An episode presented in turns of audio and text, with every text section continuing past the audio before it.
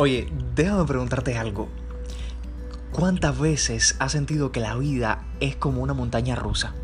¿Sí? O como un carrusel. A veces estamos arriba tocando las nubes y otras veces andamos por el suelo, caminando con los pies sobre la tierra. Amamos, sentimos, pensamos, soñamos, construimos y otras veces también odiamos. Y no está mal. La vida. La vida es esta, con sus altibajos como un carrusel. De eso se trata este encuentro nuestro. Esta especie de complicidad que me trae a ustedes para seguir mirando con positividad hacia el horizonte. ¿Me acompañas?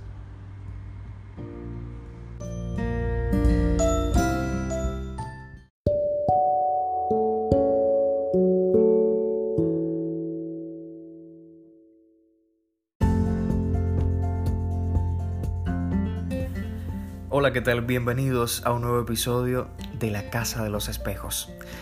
Gracias a todos los que nos siguen desde el inicio y también a quienes se suman por vez primera. ¿De dónde venimos? ¿Dónde vamos? Estas son dos de las grandes preguntas que se ha hecho el hombre. Pero hay una más grande aún. ¿Cómo podemos vivir felices?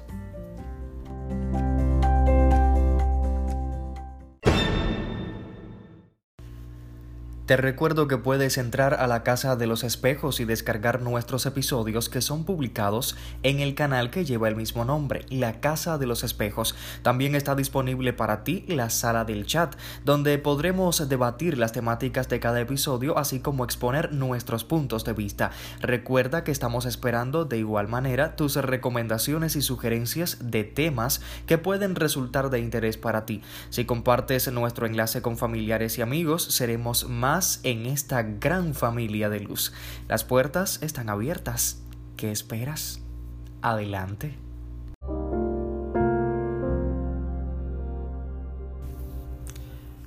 ¿Qué es la felicidad?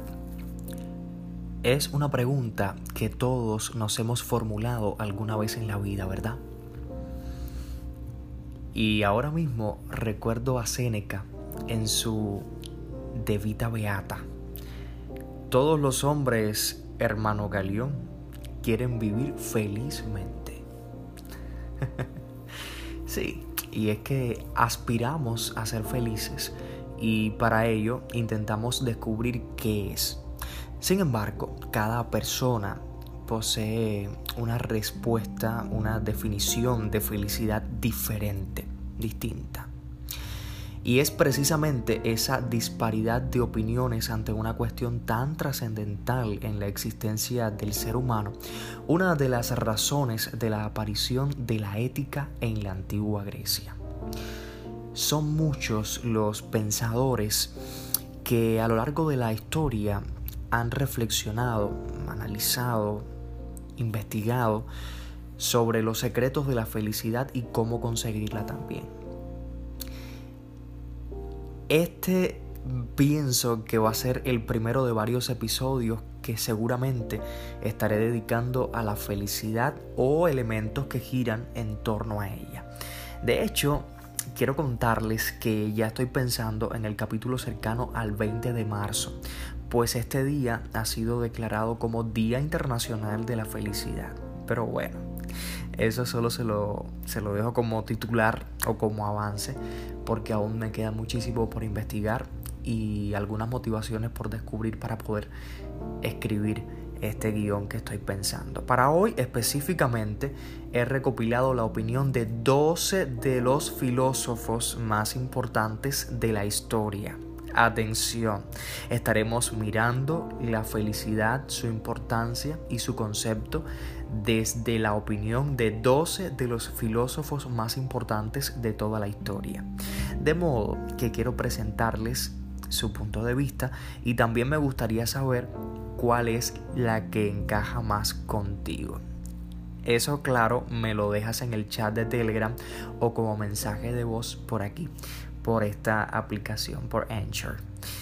De hecho, si me estás escuchando por Telegram y aún no has llegado hasta la aplicación Anchor, pues te invito a que lo hagas de inmediato. Es muy fácil, solo tienes que descargarla desde el Apple Store para los que utilizan eh, iPhone o el sistema operativo iOS o puedes hacerlo desde un sistema operativo Android utilizando el Google Store, o sea, la tienda de Google.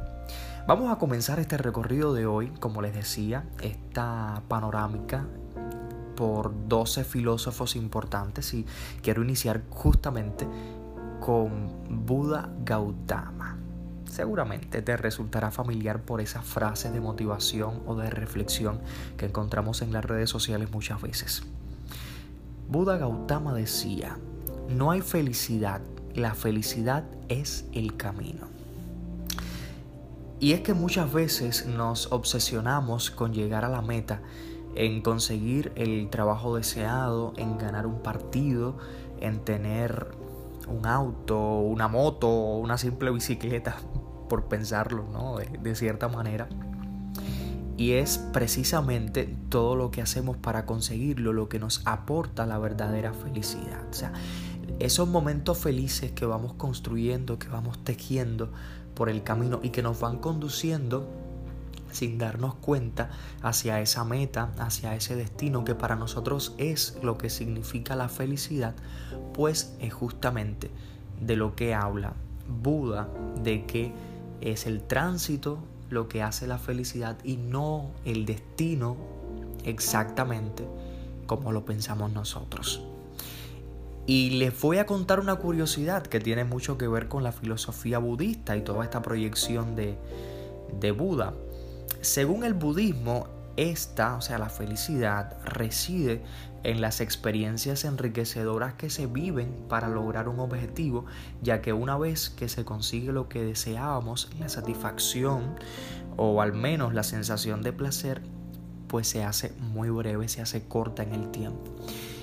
Y aunque pueden existir diferentes puntos de vista, mis amigos, aunque pueden ser distintos los pensamientos, las proyecciones o, las experiencias en torno a esta explicación que nos da Buda y su filosofía, pues ciertamente a mí me ha pasado que he querido llegar a un destino, he querido obtener algo en la vida, he querido llegar a una meta y es verdad que cuando llegamos, cuando lo tenemos, cuando ya lo poseemos, a veces la magia como que se va perdiendo un poco.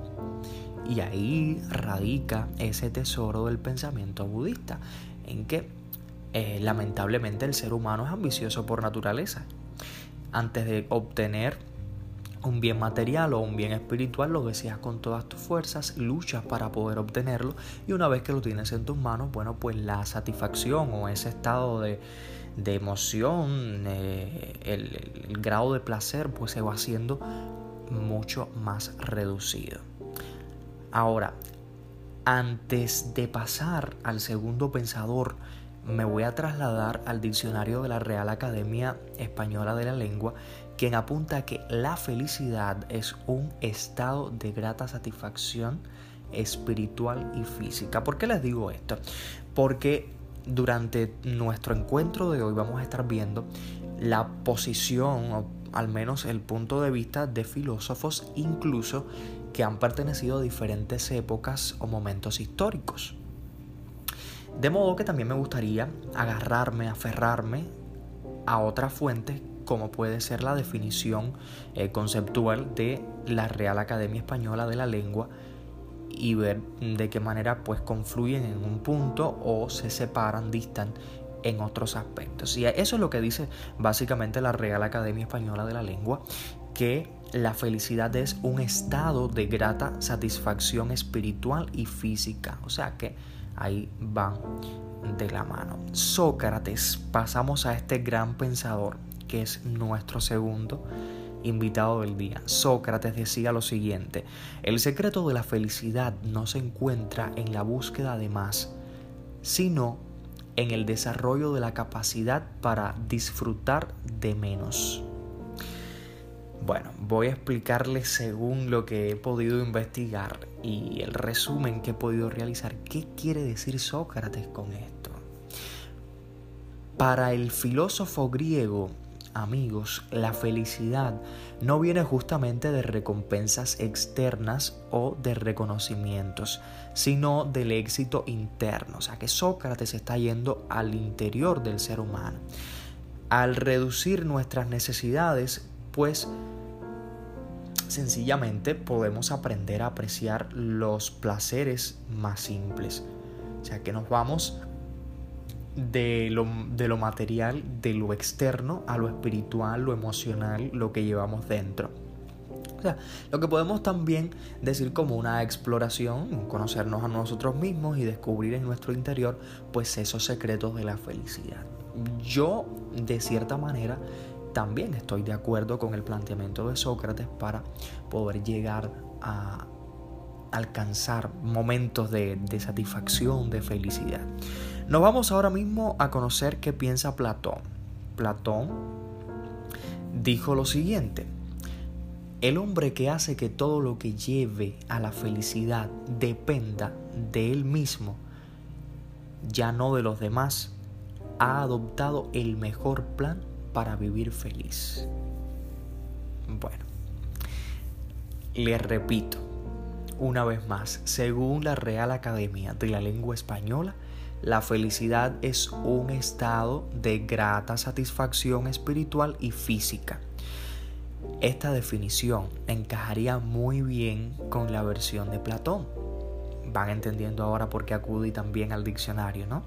Bueno, pues coincide esta definición con la posición de Platón, ya que para el filósofo griego, que fue además alumno de Sócrates, por si no lo sabías, radica en el crecimiento personal y es fruto de la satisfacción conseguida pues a través de pequeños logros. O sea, mis amigos, que Platón es bastante realista, bastante objetivo cuando dice que la felicidad justamente depende de que el hombre eh, quiera ser feliz, básicamente. Nos vamos a trasladar ahora a otro contexto y a otro punto de la historia. Y vamos a recibir a Aristóteles. Seleccioné una de las tantas frases, uno de los tantos pensamientos que tiene Aristóteles y que está relacionado justamente con la felicidad. Es muy corto. Dice lo siguiente. La felicidad depende de nosotros mismos. ¡Wow! Qué corto, Alejandro, ¿verdad? Seguramente estarás diciendo. Lo he escuchado, lo leí. También estarás repitiendo ahora mismo. Bueno, ser feliz significa autorrealizarse, alcanzar las metas propias de un ser humano.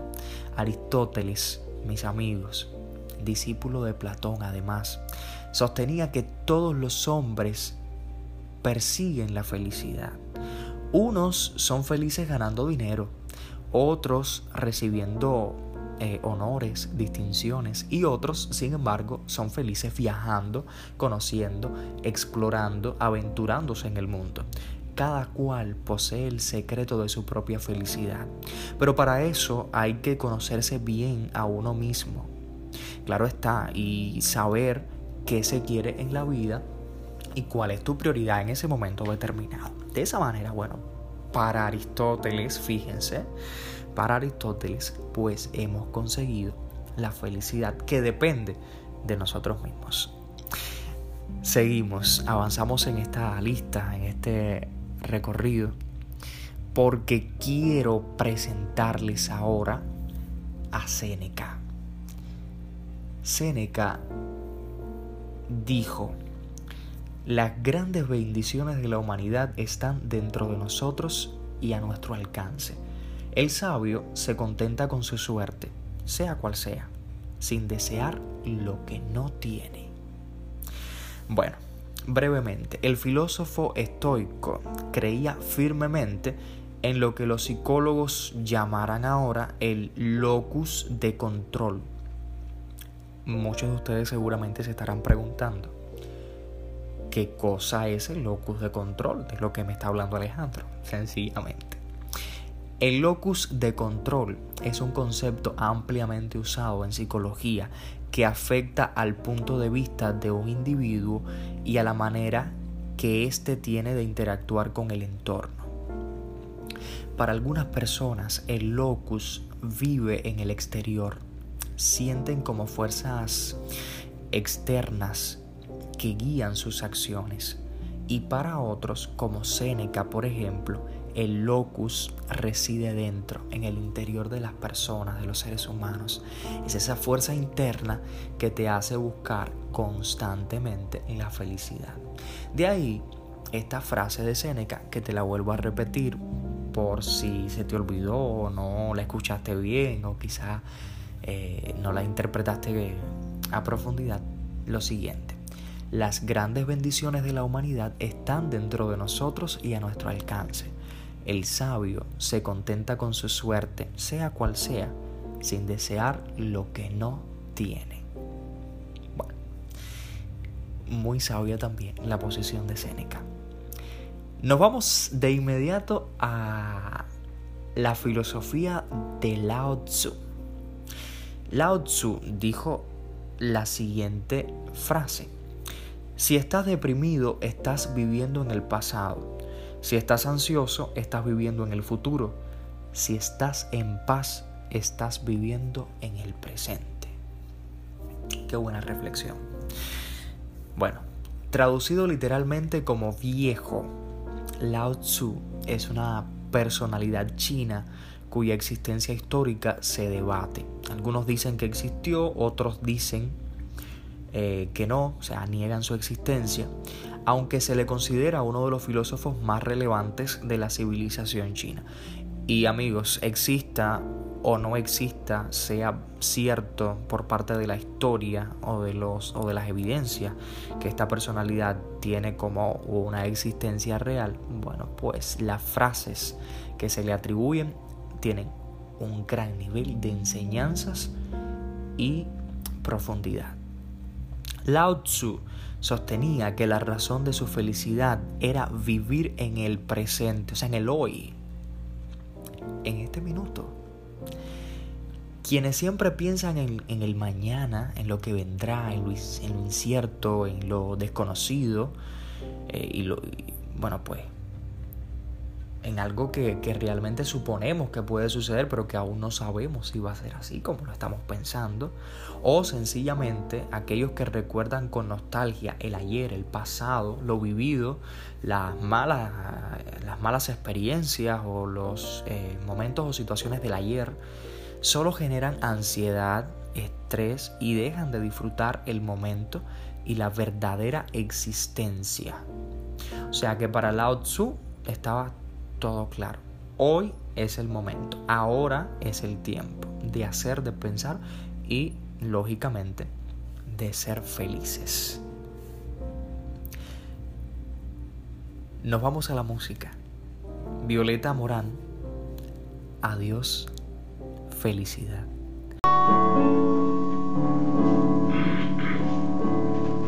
Adiós, felicidad casi no te conocí.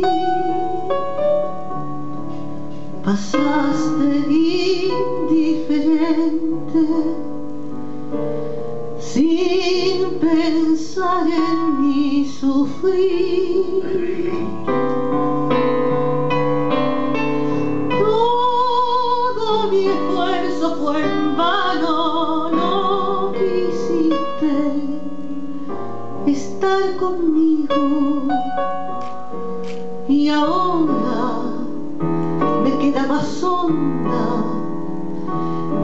Esta sensación de vacío.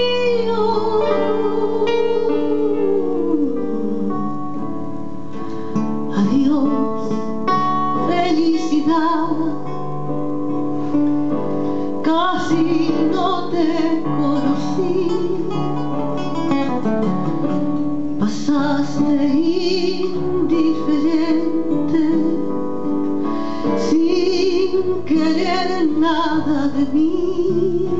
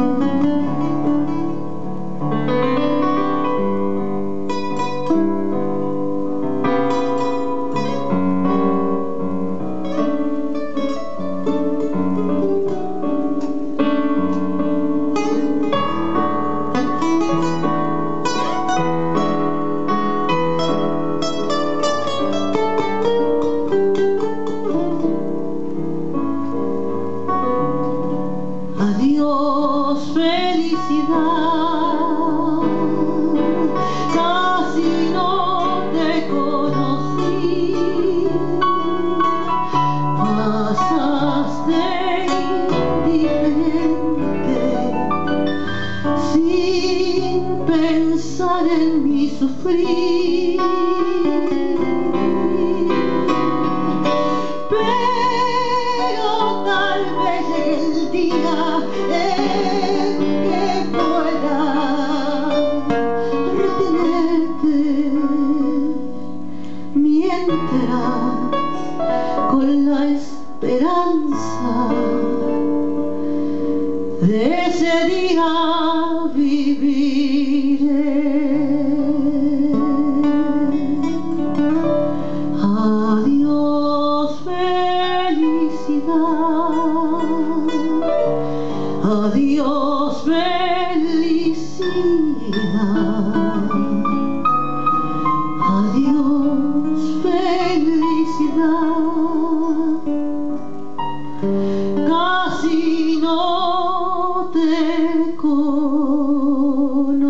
conocí.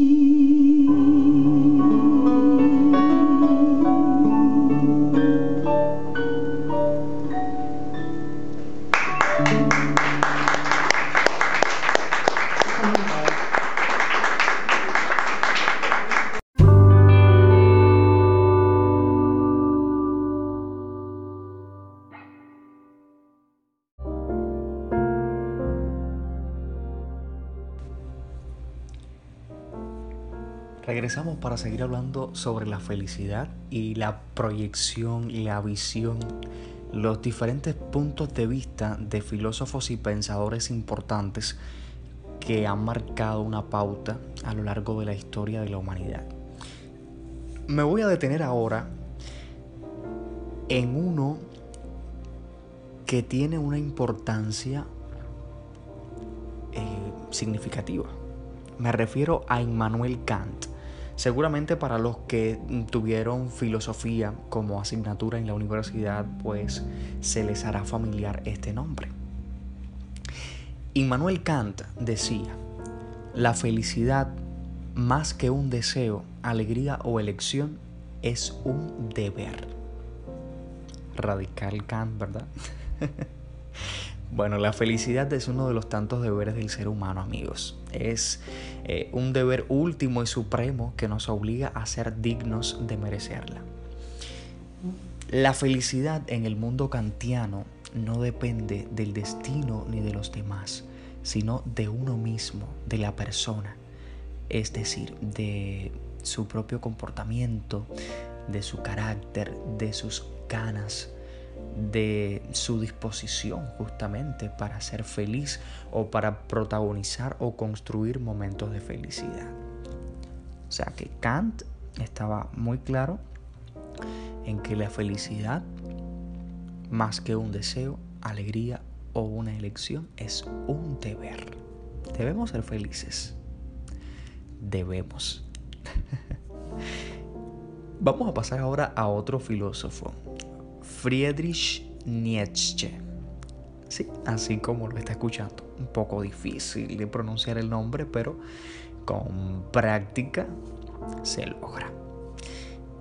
Dijo Friedrich, cuando comprobamos que hemos superado aquello que nos oprimía,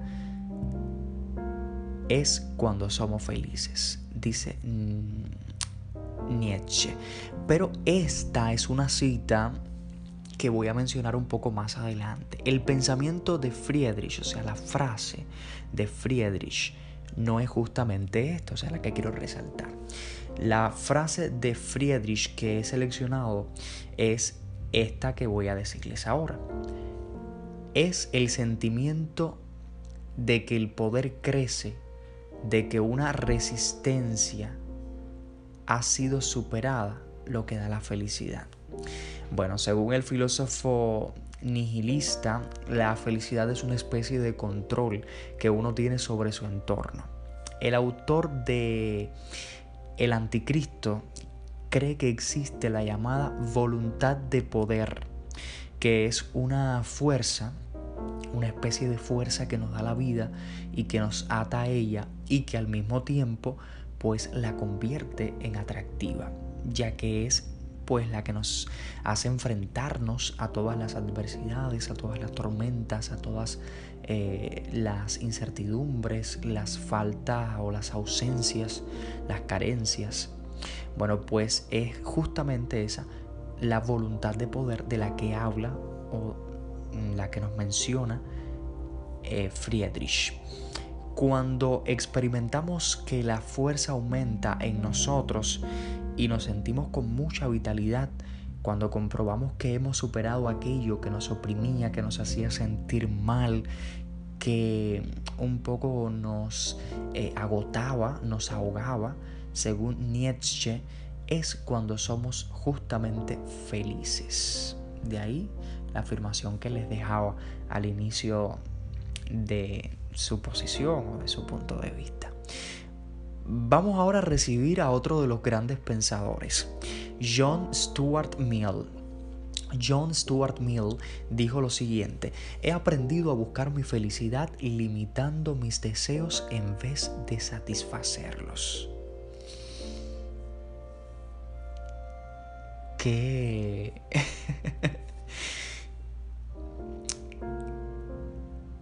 ¿Qué?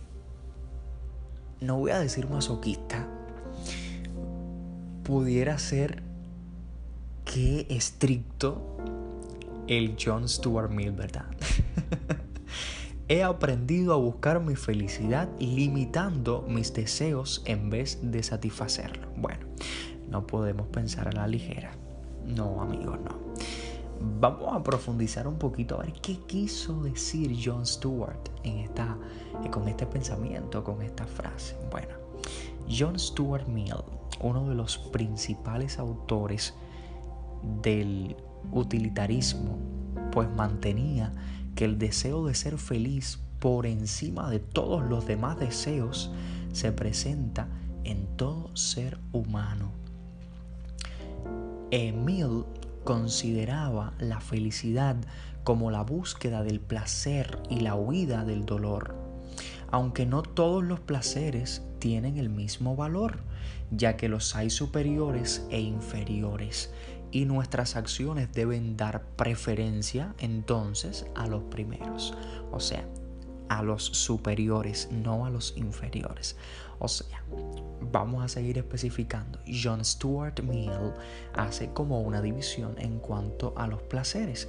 Él supone, piensa o cree fervientemente que ese placer, que es el que genera la felicidad, y que nos ayuda a huir del dolor, pues está dividido en varios valores o en dos valores, superiores e inferiores. Por eso él dice que ha aprendido a buscar su felicidad limitando sus deseos en vez de satisfacerlos. O sea, sus deseos son realmente los placeres superiores y no tanto los inferiores. Espero que me hayan entendido un poco, ¿verdad? Vamos a continuar. Ahora quiero presentarles a Bertrand Russell. Bertrand Russell dijo la siguiente frase. De todas las formas de precaución, la cautela en el amor es tal vez la más mortal de la verdadera felicidad.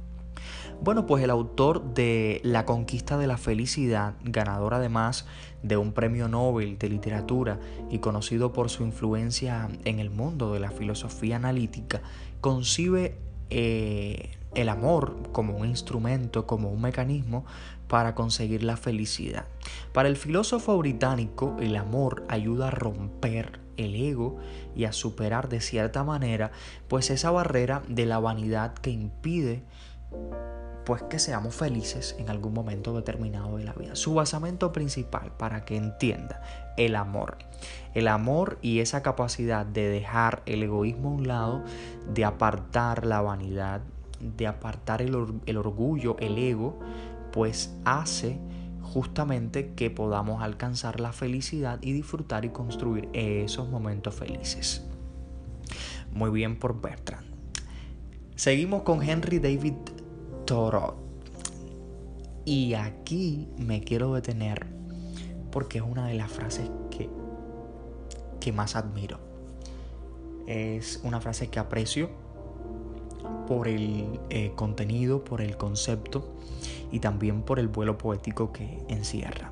La felicidad es como una mariposa. Cuanto más la persigues, más te eludirá. Pero si vuelves tu atención a otras cosas, vendrá y suavemente se posará en tu hombro. Qué bien, ¿verdad? En el año 1945, eh, Thoreau abandona su casa familiar para instalarse en la cabaña que había construido junto al lago Walden. Se marcha a los bosques para vivir así una vida más intensa. Muy aventurero, Henry. Y esa raíz de esta experiencia cuando escribe uno de los clásicos fundamentales del ensayo moderno. Me refiero a Walden, justamente. Un libro escrito contra toda servidumbre y a favor justamente de eso, de la felicidad como única riqueza del ser humano. Una felicidad que proviene de vivir intensamente el momento, de apartar quizás la atención que hemos eh, colocado en algunos eh, bienes, objetos, sucesos o deseos y buscar la felicidad entonces en otros lugares, en otros, eh, en otros puntos. De ahí justamente el contenido de este pensamiento tan bonito y a la vez tan profundo. José Ortega y Gasset, el último invitado de este tema. Ortega y Gasset decía, felicidad es la vida dedicada a ocupaciones para las cuales cada hombre tiene singular vocación. Ortega mantenía que la felicidad que sentimos es directamente proporcional a la cantidad de tiempo que pasamos ocupados en actividades que absorben completamente nuestra atención y también, por supuesto, que nos agrada. En palabras del propio Ortega y Gasset, si nos preguntamos en qué consiste ese estado ideal de espíritu denominado felicidad, hallamos fácilmente una primera respuesta. La felicidad consiste en encontrar algo que nos satisfaga completamente. Para este filósofo y también ensayista madrileño, la felicidad se produce cuando coinciden lo que él llama nuestra vida proyectada, que es aquello que queremos ser, con nuestra vida efectiva, que es lo que somos en realidad. En resumen, amigos, la felicidad está en boca de todo el mundo, en los libros, los anuncios. La perseguimos como, como Indiana Jones al Santo Grial, por ejemplo. Pero paradójicamente no tenemos una idea muy clara de lo que es la felicidad.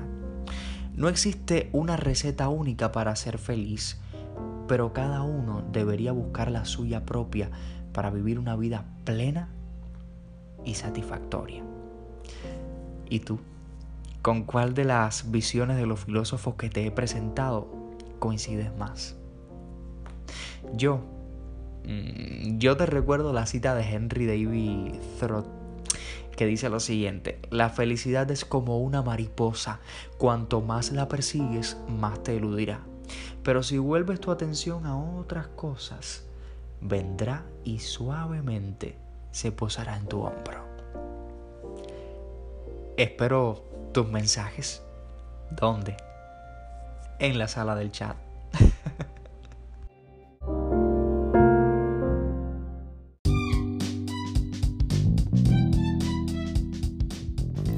Si de felicidad se trata, conozca un sitio donde se comparte la felicidad y donde te ayudan a conectarte con tu esencia. Salón Caché patrocina este podcast y te regalará los mejores momentos de realización añadiéndole a tu imagen un brillo indiscutible. Visítanos y conoce nuestros servicios de belleza y estética. Estamos en calle 23, entre 18 y 20, Vedado, Plaza de la Revolución, La Habana, Cuba. Para hacer tu cita puedes escribir o llamar a los siguientes teléfonos 7833 1022 7833 1022 o al 5 246 0044 5 246 0044. Recuerda que la vida es muy corta para vivirla sin caché.